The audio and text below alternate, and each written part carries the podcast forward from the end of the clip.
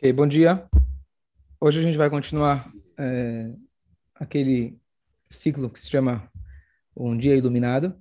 Exata chama, amanhã a gente volta. A gente vai fazer, se Deus quiser, duas, três vezes por semana sobre o sobre Shara, Shara Bitachon, que a gente está estudando sobre confiança em Deus. Então a gente estava falando sobre Netlat Yadayim. Uma das regras do Netlat Yadayim é que ele tem que ser feito, a gente falou da última vez, ele tem que vir de uma força humana, portanto, toda a ideia de ter aquela caneca para você poder jorrar a água com sua força. Se você liga a água, ou você coloca a tua mão num, num rio, por exemplo, que está andando, você não está usando uma força humana. Ele tem que vir da força humana.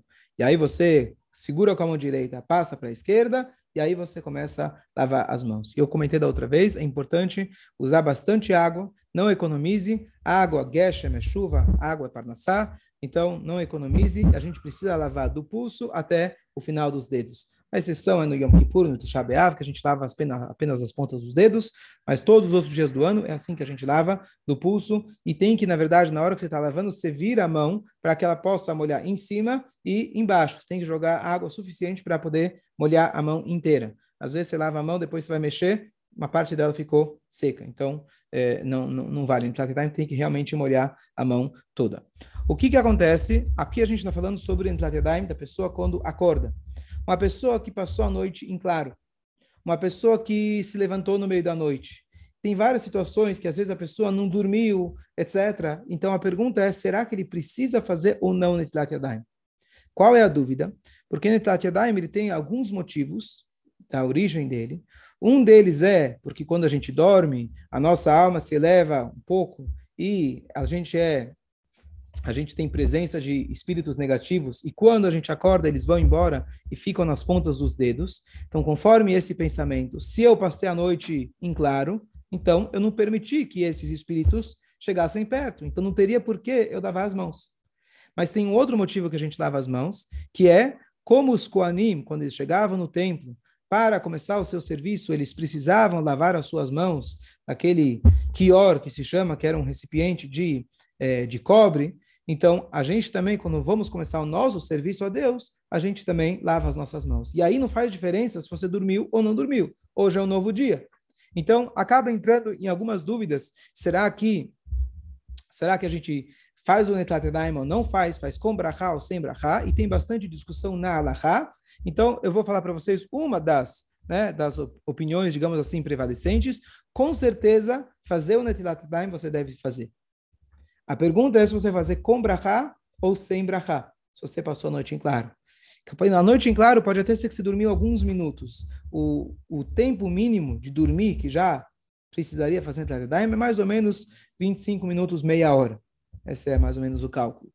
É, não é muito preciso. É, então, para garantir, então você faz o Netlatadaim e muitas opiniões, que é a que eu sigo, de fazer mesmo assim a Se você passou a noite acordado, você faz a no dia seguinte, é um novo dia e você faz a brachá de Alentadilad. E assim também, essa dúvida também surge em relação às próximas brachot. A próxima brachá, que é aquela de Elokai Neshama, aquela brachá de Elokai Neshama, que a gente faz, que Deus devolveu a minha alma, peraí, ele nem pegou de volta para devolver, eu não, eu não deixei ele pegar, eu fiquei acordado. Né? E as outras brachot que a gente faz conforme a gente está começando um novo dia. Então, como eu falei, tem bastante discussão a respeito. Tem aqueles que falam que você deveria escutar a brachá de uma outra pessoa que dormiu e responder amém.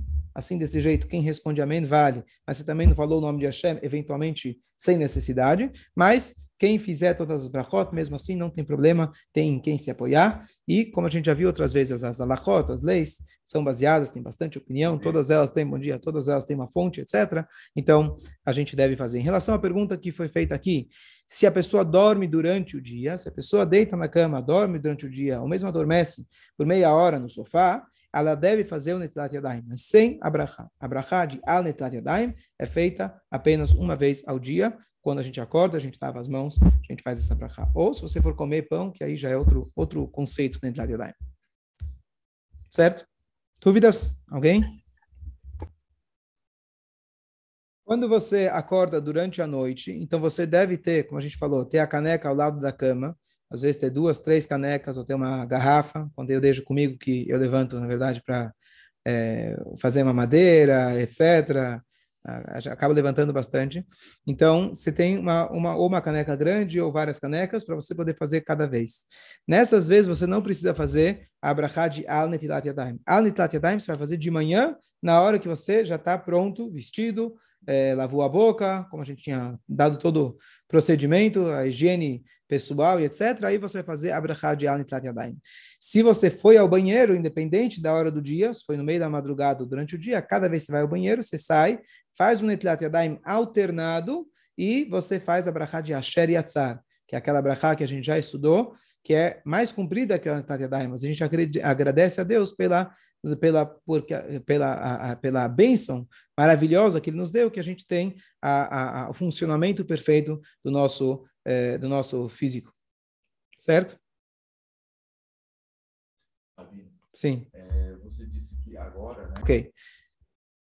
Então, aproveitando, o Arthur está perguntando qual que é a diferença, então, entre esse Netat Yadayim e o Netat Yadayim que a gente faz para comer halá, ou comer um pão que a brachá dele seja amotzi. Não precisa ser no Shabat, qualquer dia. Então, o Netilat Yadayim da manhã, ele está ligado com tirar a impureza e começar o seu dia ao serviço a Deus. O Netilat Yadayim, e por isso, ele é feito de uma maneira alternada. O Netilat Yadayim, para comer pão, ele é para lembrar e também, se Deus quiser que Mashiach chegue em breve, a pureza extra que a gente deve adquirir na hora que eles comiam aquilo que se chama halá. O que é halá? Halá não é o pão.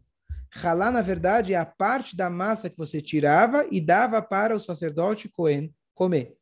E para que ele pudesse comer aquilo, além dele estar puro, de, de tocar num morto, etc., antes dele comer, ele tinha que fazer uma pureza extra das mãos que as mãos estão sempre ocupadas. Então, para poder comer o pão, ele tinha que lavar as mãos. Para lembrar isso, e que se Deus quiser, Mashiach está chegando em breve, nós fazemos essa lavagem para poder comer o pão.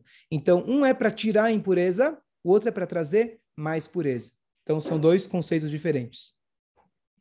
Certo?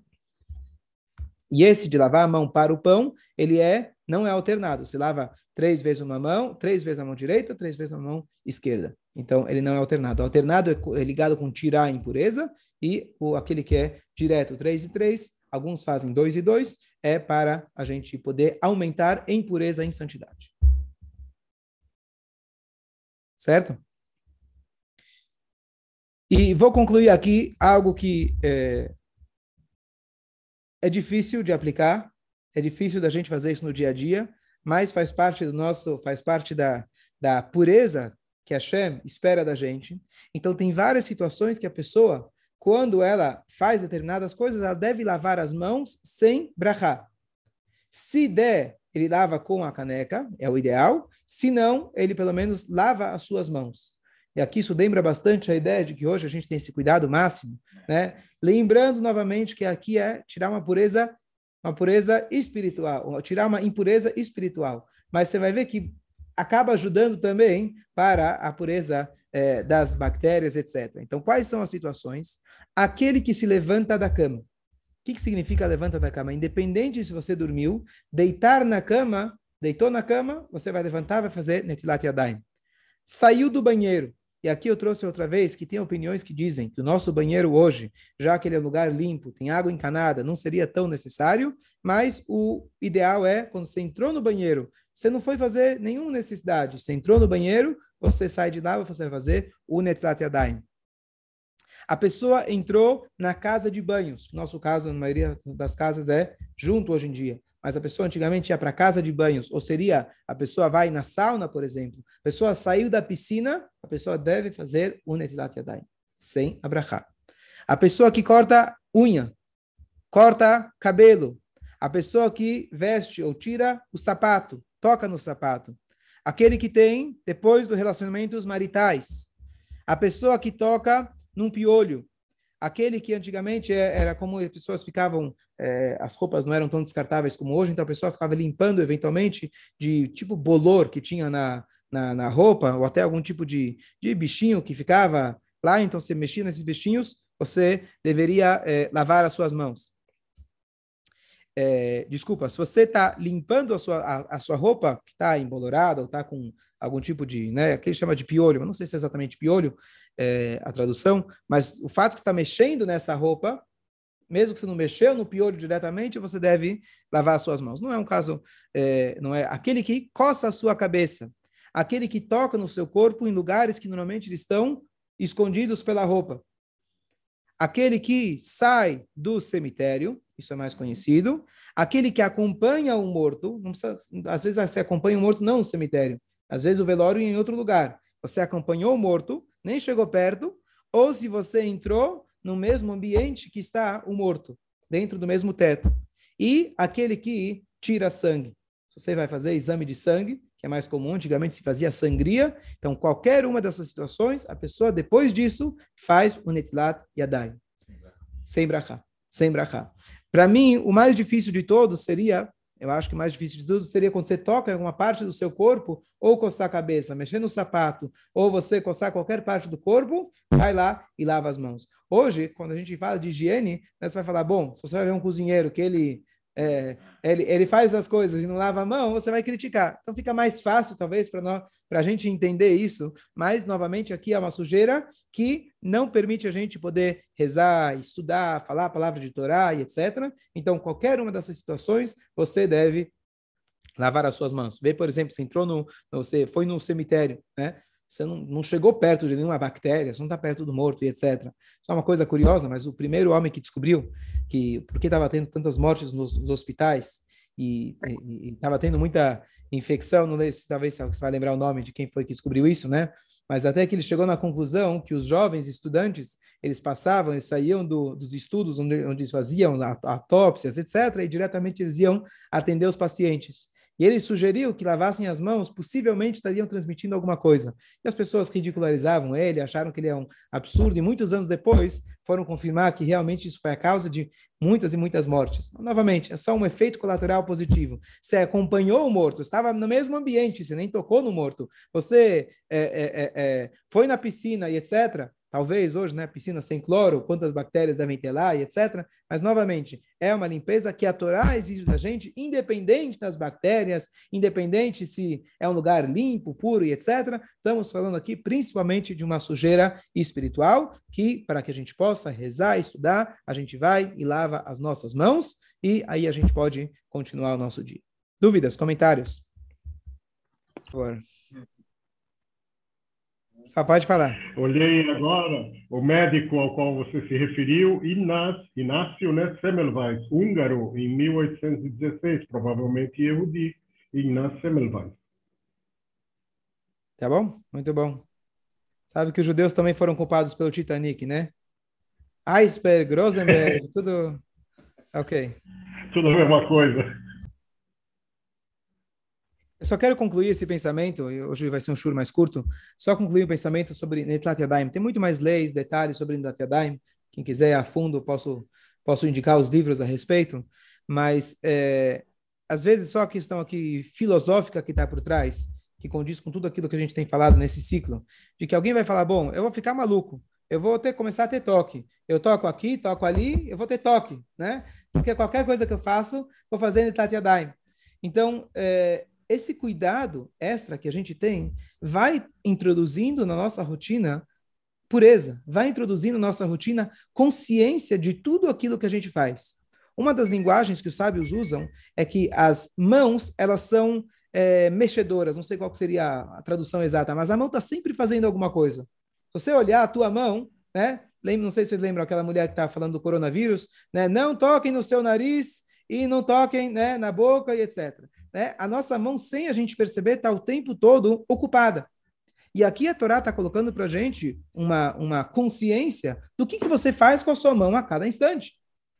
O que, que você está fazendo com as suas mãos a cada instante? A gente fala sobre o cuidado com os olhos, o cuidado com o que você come. Esse aqui, o Netlat, é meu cuidado com as suas mãos. Tome cuidado com as suas mãos, que ela esteja sempre reservada para aquilo que ela deve estar sendo utilizada se você vai eventualmente fazer alguma necessidade, você vai, tirou sangue, você vai, foi no cemitério, você sai de lá, lava suas mãos. Porque a, a, a, a lição é que nós devemos o tempo todo preservar a pureza que nós, nós temos. Um não-judeu não tem a, a mitzvah, não tem obrigação e não tem necessidade de fazer o Netlat Yadayim. Eu vou dar um exemplo muito prático. Quando você contrata um funcionário de cozinha, um goi, você vai ensinar, espero que ele faça sozinho, lava as suas mãos. Chegou do metrô, chegou do trem, você quer que ele lave as suas mãos. Ótimo. Um Yehudi, ele tem que fazer o Netilat Yadayim antes de tocar na sua comida. Um Yehudi. Por quê? A questão de pureza e impureza é algo exclusivo nosso.